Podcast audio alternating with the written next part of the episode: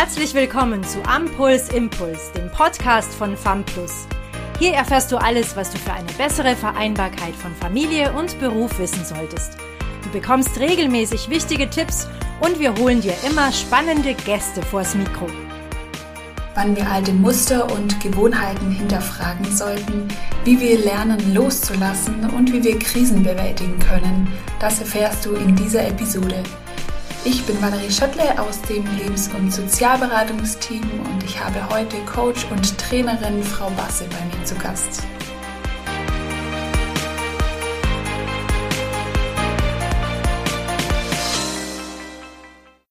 Hallo und herzlich willkommen. Schön, dass du heute mit dabei bist und dir die Zeit für unseren Podcast nimmst. Es lohnt sich auch dieses Mal dran zu bleiben, denn ich darf heute wieder professionelle Unterstützung bei mir begrüßen. Mein Gast heute ist Anna Basse. Sie hat jahrelang im Krisenmanagement bei verschiedenen Konzernen gearbeitet und ist nun als Coach und Trainerin tätig. Herzlich willkommen, Frau Basse. Vielen Dank, dass ich heute hier sein darf und herzlich willkommen in die Runde.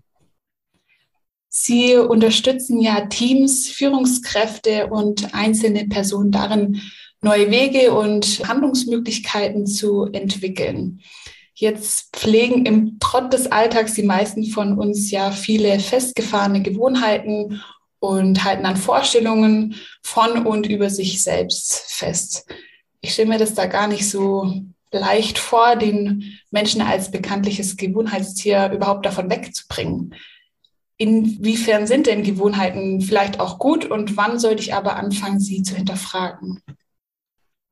Das ist ein ganz wichtiges Thema, denn wir Menschen sind ja lernende Wesen und so lernen wir im Laufe unseres Lebens, was für uns gut und nützlich ist und was für uns weniger hilfreich ist. Dadurch entwickeln sich Gewohnheiten und unser Gehirn ist ein wunderbarer Energiesparer und daher sortiert es sich. Ich habe da immer so das Bild von einem wirklichen Schrank im Kopf. Dinge, Verhaltensweisen, Erfahrungen in Schubladen, in Gewohnheiten. Und deswegen sind Gewohnheiten das, was unser Wesen, unser Sein eigentlich anstrebt. Man kann sich das so ähnlich vorstellen, wie wenn man an einem nebligen Abend auf einer unbekannten Strecke fährt. Und die Frage ist ja auch so an Sie, auf welcher Straße sind Sie da lieber unterwegs? Einer unbefestigten Landstraße mit so einer abschüssigen Böschung, ohne jede Seitenbegrenzung oder auf einer Autobahn mit klaren Leitplanken. Und ich denke, dieses Bild macht so klar, warum wir Menschen gern auf gewohnten Wegen unterwegs sind. Aber wie das auf so einer festen Autobahn ist, verpassen wir da halt auch leider das, was rechts und links von eingefahrenen Straße liegt. Da gibt es spannende neue Dinge, die uns vielleicht als Mensch, als Persönlichkeit ausweiten würden. Und das ist die Einschränkung, die uns diese Leitplanken, diese Gewohnheiten geben. Und deswegen lohnt es sich so sehr. Und dafür ist ein Coaching eben ein wunderbarer Weg, diese Gewohnheiten, man nennt sie auch manchmal Glaubenssätze, zu hinterfragen. Weil das muss ja nicht unbedingt gleich eine 180-Grad-Änderung der Fahrtrichtung sein. Ich persönlich bin ein großer Fan von sogenannten Mikroabenteuern, also kleinen Veränderungen im Alltag. Mikroabenteuer, das kann ja schon sein, ich steige einfach mal aus der Bahn, mit der ich zur Arbeit fahre, eine Station früher aus und gehe den Rest zu Fuß. Vielleicht gehe ich mal überhaupt zu Fuß ins Büro. Meine Idee, ich wohne ja in der Gegend von Frankfurt, war auch mal, warum gehe ich eigentlich nicht mal mit einer Coaching-Gruppe mitten in Frankfurt auf dem Römer los und überquere den nächstgelegenen Hügelzug, den Taunus. Einfach mal so. Und wenn wir was Neues beginnen, müssen wir aber auch was Altes aufgeben. Also ich spreche es nicht nur von Gewohnheiten, sondern auch von größeren Zielen, von welchen man vielleicht irgendwann auch feststellen muss, dass sie entweder gar nicht realisierbar sind oder auch gar nicht mehr erstrebenswert sind. Aber aufgeben ist ja doch durch unsere Leistungsgesellschaft irgendwie ein negativ behaftetes Wort. Ist für Sie Aufgeben ebenfalls eine Schwäche oder können Sie darin auch Stärken sehen? Ja, wie immer gibt es kein Schwarz und Weiß, sondern ein sowohl als auch. An einem Ziel dranbleiben gehört für mich auch für, zu einer ganz, ganz wichtigen Eigenschaft. Und meine Schwiegermutter hat das so schön an meiner Tochter beschrieben, über die sie gesagt hat, sie will etwas von morgens bis abends und abends auch noch mit Beleuchtung. Und mit diesem Stehvermögen und dieser Ausdauer erreicht man Ziele. Gleichzeitig gibt es aber auch dieses Bild vom toten Gaul, den man nicht mehr reiten sollte. Also die Erkenntnis, dass ein Ziel nicht mehr erreichbar ist oder den Aufwand nicht mehr wert ist oder vielleicht auch, dass sich eben an meiner Autobahn eine Abfahrt ergeben hat und dieses Ziel, das mir gestern noch so wichtig und klar und erstrebenswert schien, heute nicht mehr dran ist. Es geht also darum, Dinge zu beenden, sich innerlich auch zu verabschieden und sich umzuorientieren. Aber das ist deswegen für uns Menschen so eine Herausforderung, weil eben unser Verstand darauf programmiert ist, hartnäckig zu sein. Und es gibt auch Sicherheit, ein Ziel einfach im Blick zu behalten und die Sache durchzuziehen. Aber gleichzeitig ist es so wichtig, sich zu überlegen, ist dieses Ziel und auch das dahinterliegende Motiv wirklich für mich jetzt noch dran? Und da gibt es keine hundertprozentige Einschätzung. Aber es gibt Fragen, die einem dabei helfen können, festzustellen, ist das Ziel wirklich noch, ich nenne es mal, meins. Die Frage ist, wie genau habe ich eigentlich mein Ziel definiert? Um ein Ziel zu erreichen, muss ich ja das erstmal tun. Wenn ich heute sage, ich möchte gerne irgendwann mal ein bisschen abnehmen, dann ist die Motivation dahinter deutlich geringer, als wenn ich vorhabe, das soll ja vorkommen, ich werde im Mai heiraten und ich will in dieses Kleid reinpassen, das vielleicht schon meine Mutter getragen hat. Plötzlich ist klar, das ist gar kein Maß mehr der Kilos, aber es ist vielleicht ein Maß des Zipferschluss, der noch zugehen muss. also die Frage ist, wie habe ich es formuliert?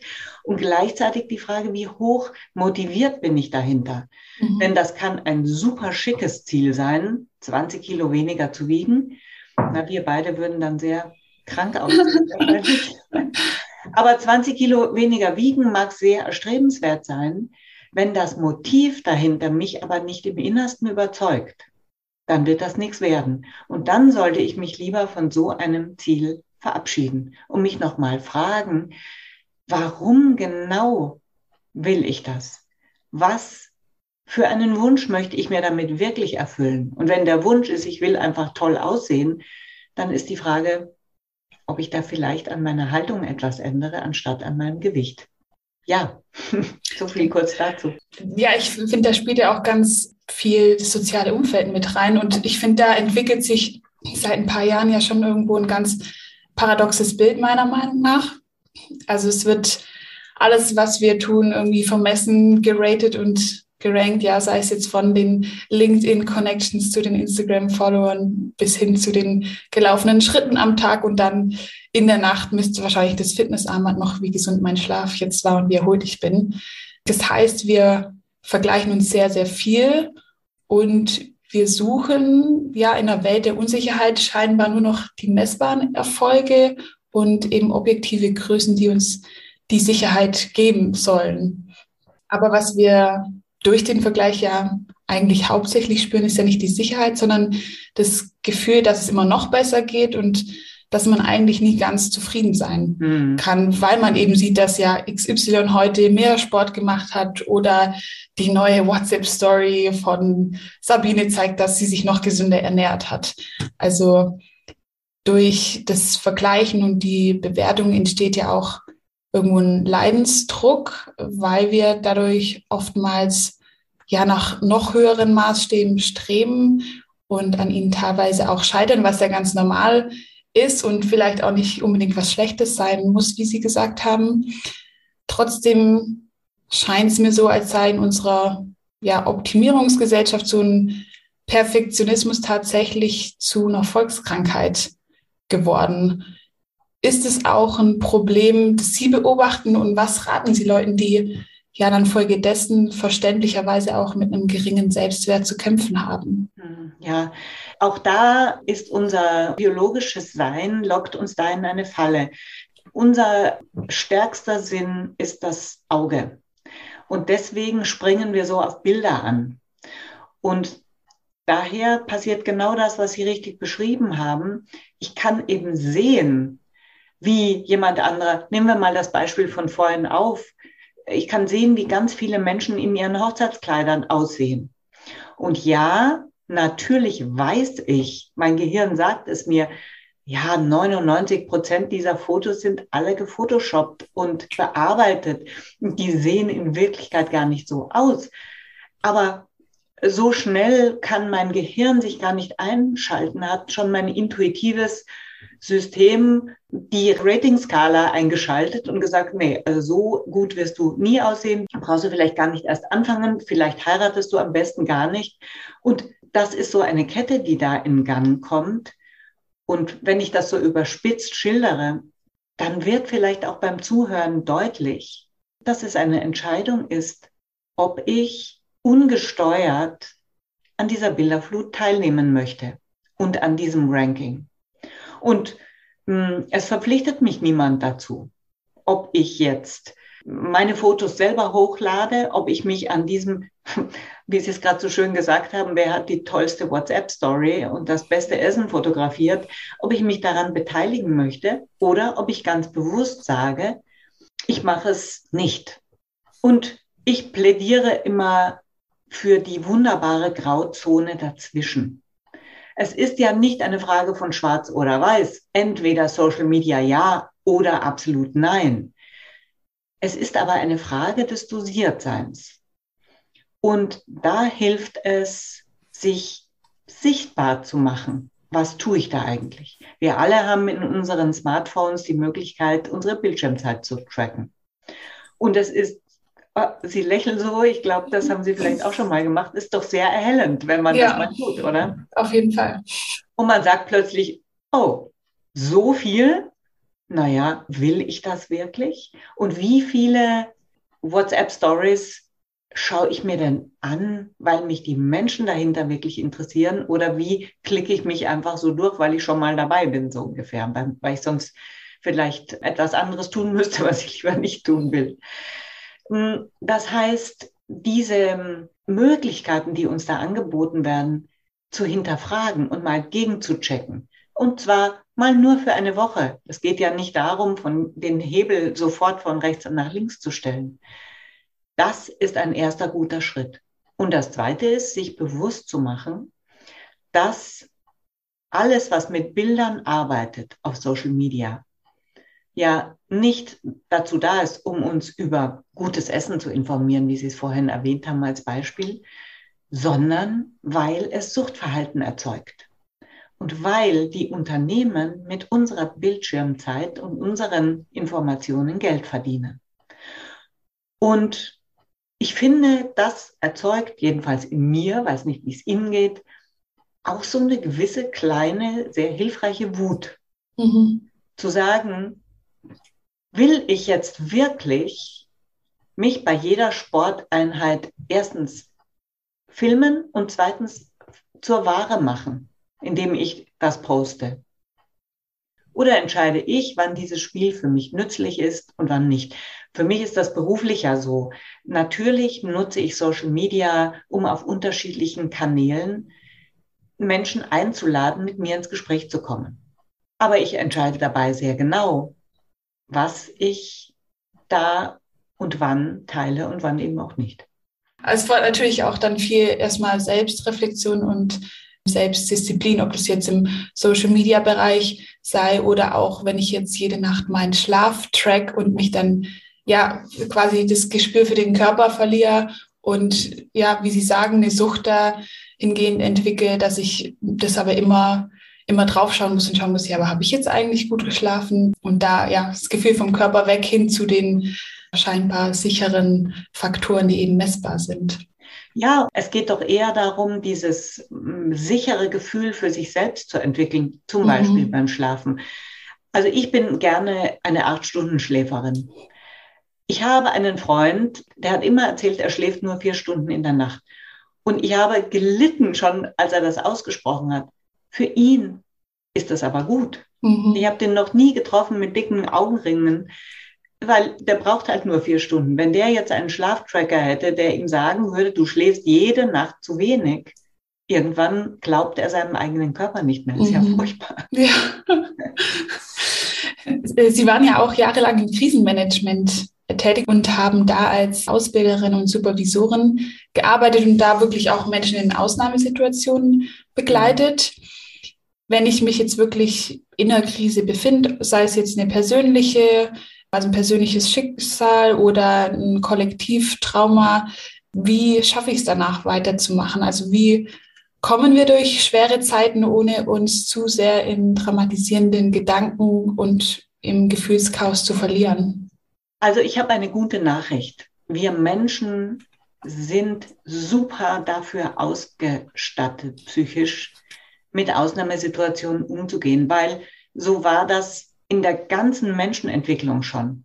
Ganz früher wusste man nie, habe ich am nächsten Tag was zu essen oder nicht. Wie lang muss ich als Jäger noch unterwegs sein, um für meine Familie dieses Mammut zu erlegen? Und das heißt, diese Unsicherheit, kommt dieser Jäger wieder zur Familie zurück? Wie wird der nächste Tag sein? Das ist in unserer DNA eingebaut. Und deswegen können wir auch mit Krisensituationen gut umgehen. Krisen sind außerhalb der Leitplanken, wie wir es vorher gesagt haben. Und deswegen nichts, was wir anstreben, also etwas, was uns Schmerz verursacht, als Veränderungsanlass. Aber wir können das. Schwierig wird es dann, wenn aufgrund der persönlichen Vorgeschichte, aufgrund von Erfahrungen, vielleicht auch aufgrund einer traumatischen Situation, die wir erlebten, also einer lebensbedrohlichen, Erfahrungen getriggert werden, angestoßen werden, die uns in ein Gedankenkarussell oder in ein Emotionskarussell stürzen, aus dem wir selbst nicht herauskommen. Dann braucht es tatsächlich professionelle Unterstützung. Aber ansonsten können wir uns darauf verlassen, dass, wenn wir unserem System Zeit geben, sich vieles auch wieder einschwingt.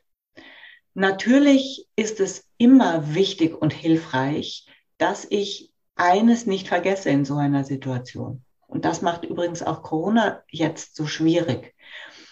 Wir sind eben soziale Wesen, wir sind Herdentiere und dafür gemacht, dass Austausch uns entlastet. Und deswegen eben in dieser jetzigen Situation dieses Social Distancing ist genau kontraindiziert zu dem, was wir eigentlich bräuchten. Mhm.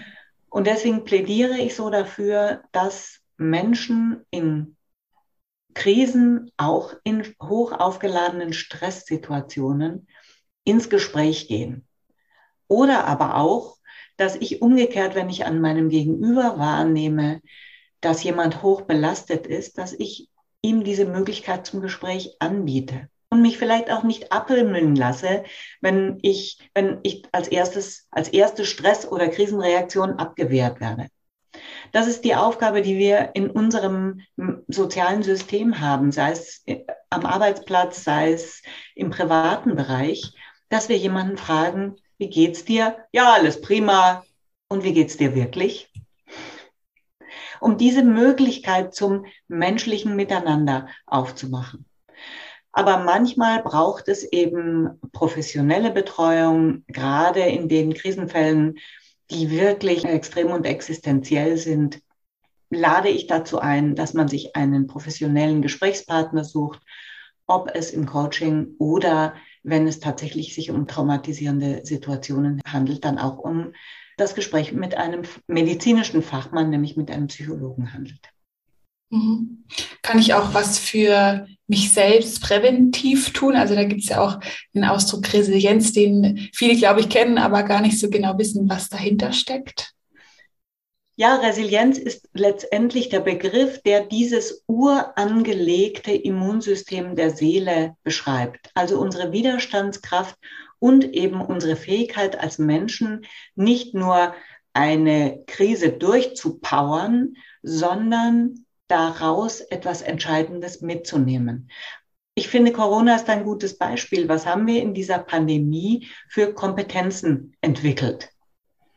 Was haben wir als Menschen gelernt, miteinander umzugehen? Ich denke da zum Beispiel bei mir jetzt an einen Freundinnenkreis, der sich normalerweise trifft, der sich in ein Zoomerinnen-Meeting umgewandelt hat in dieser Zeit. Und ich würde sagen, von den zehn Freundinnen waren anderthalb dabei, die mit Zoom überhaupt was anfangen konnten. Und die sind inzwischen völlige Profis geworden in dem Bereich.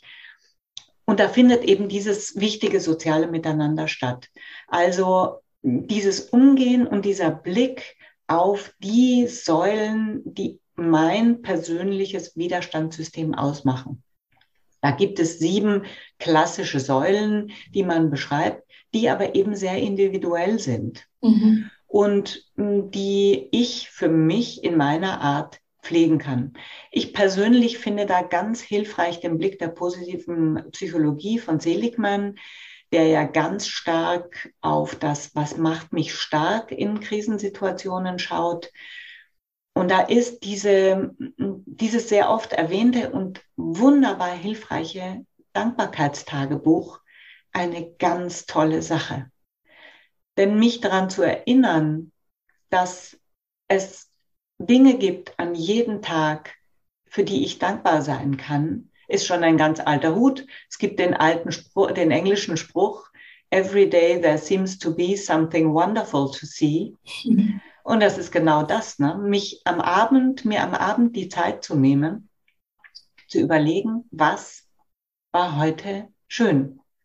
Das muss nicht herzerwärmend vom Stuhl werfen toll gewesen sein, aber hm, ich denke jetzt gerade, dass Ihre Kollegin mir die schönen Feedbacks von unserem letzten Seminar weitergeleitet hat. Ähm, das ist einfach, äh, da bin ich gleich in unserem Podcast äh, ganz positiv gestimmt gestartet. Mhm.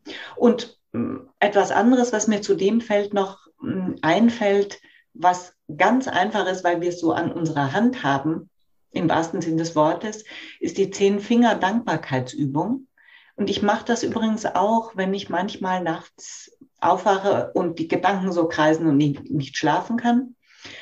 Dann lege ich mir meine Hände zum Beispiel auf den Brustkorb oder, oder auch ähm, auf die Beine, je nachdem, wo sie gerade gemütlich liegen und zähle mit einem kleinen Druck auf jeden Finger zehn Dinge in meinem Leben ab, für die ich aktuell dankbar sein kann.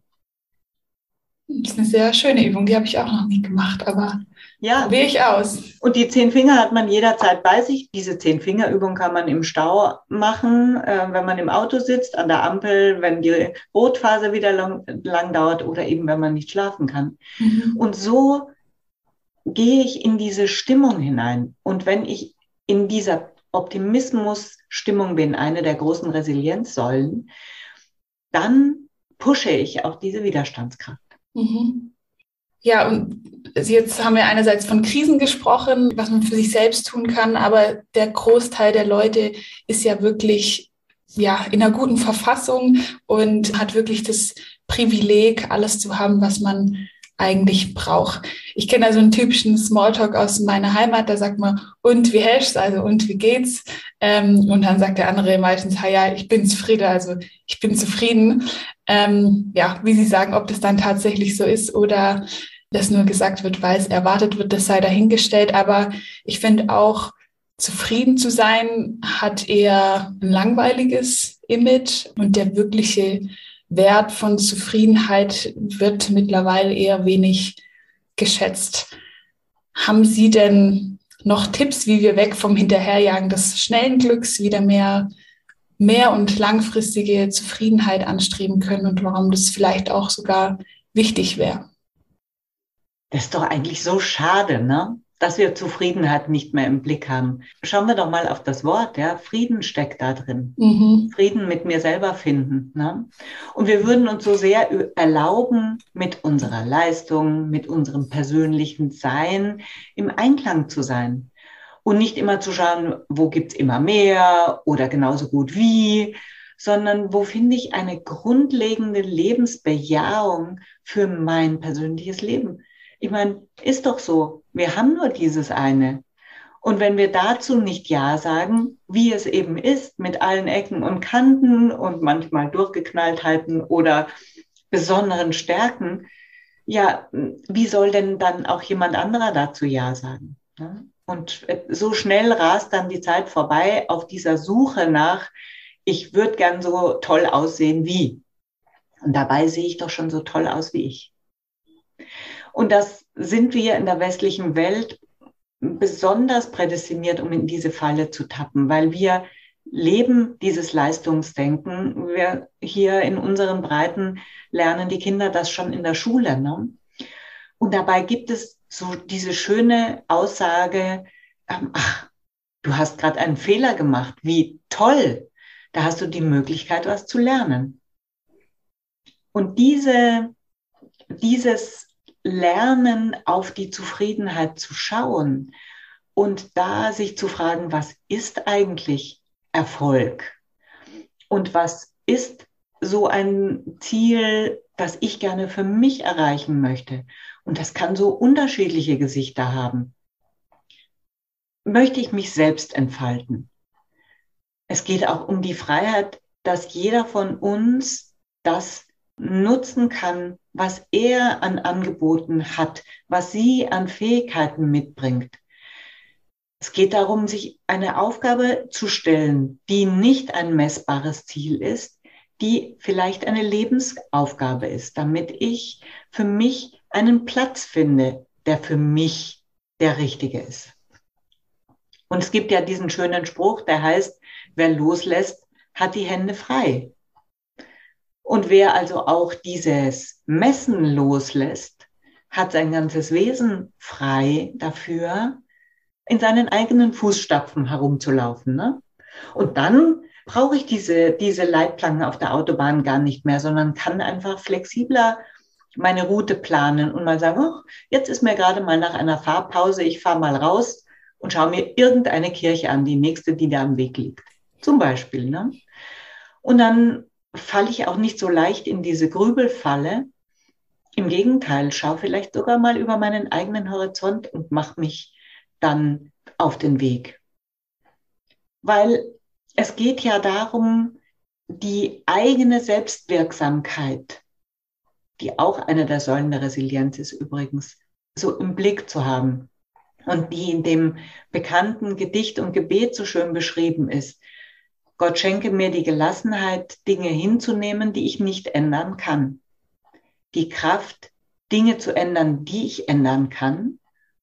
Und vor allem die Weisheit, das eine vom anderen zu unterscheiden. Also mir selber die Genehmigung zu geben, in dem mir gegebenen Rahmen mir einen guten und wirkungsvollen Platz zu suchen. Sie helfen ja ständig Menschen auch dabei, Neues auszuprobieren, begleiten und unterstützen Sie. Vielleicht auch als allgemeinen Tipp an unsere Zuhörerinnen und Zuhörer. Wie schaffen Sie es denn, interessiert an Unbekanntem zu sein, neugierig zu bleiben und sich auch wieder, immer wieder auf Neues einzulassen? Das gelingt mir auch nicht immer. Aber ähm, wissen Sie, ich bin in meinem Leben 17 Mal umgezogen. Und das war nicht immer schön, auch nicht immer freiwillig, aber ich habe dabei die Erfahrung gemacht, dass Neues eben eine Herausforderung ist, aber auch immer ein Gewinn. Und das ist nun auch ein Teil meiner persönlichen Veranlagung, ist aber auch ein Teil meiner entschiedenen Haltung. Und deswegen empfinde ich das als Gewinn und gebe diese Gewissheit auch gerne an andere Menschen weiter ich mag das einfach zu sehen, wie es hinter der nächsten Straßenecke weitergeht. 2021 zum Beispiel hatte ich, obwohl diese Einschränkungen uns alle begleitet haben, auch Lust aufs Abenteuer. Und ich hatte schon immer die Neugier, mal zu Fuß die Alpen zu überqueren.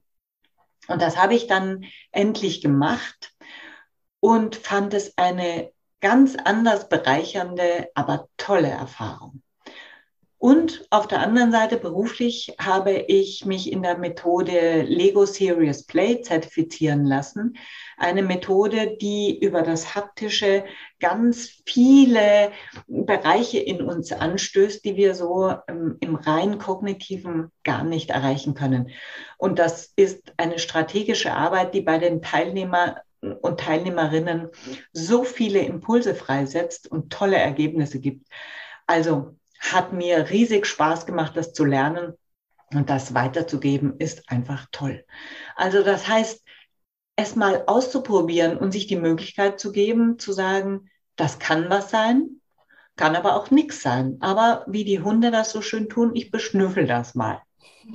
Und diese Erfahrungen und gleichzeitig die Bereitschaft aber auch, sich mit Misserfolgen und mit einem Umentscheiden nicht zu ernst zu nehmen. Das ist für mich einfach so das Salz in der Suppe des Lebens. Sehr schön, da schließt sich der Kreis zu unserem ersten Thema. Ähm, vielen, vielen Dank, Frau Bastel. Schön, dass Sie heute Gast in unserem Podcast waren. Ich fand es auf jeden Fall sehr interessant und inspirierend und werde die eine oder andere Übung auf jeden Fall mitnehmen. Sehr schön, sehr gerne. Mir hat es auch viel Freude gemacht. Vielen herzlichen Dank. Und schöne Grüße an alle zehn Finger.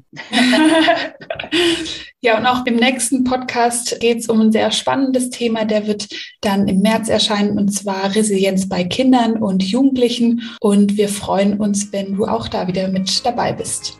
Auf Wiedersehen. Danke, dass du bei diesem Podcast dabei warst. Wenn du weiter am Puls bleiben möchtest, schau auch gerne mal auf unserer Homepage vorbei www.famplus.de. Wir freuen uns, dich in der nächsten Folge wieder begrüßen zu dürfen. Bis dahin wünschen wir dir alles Gute.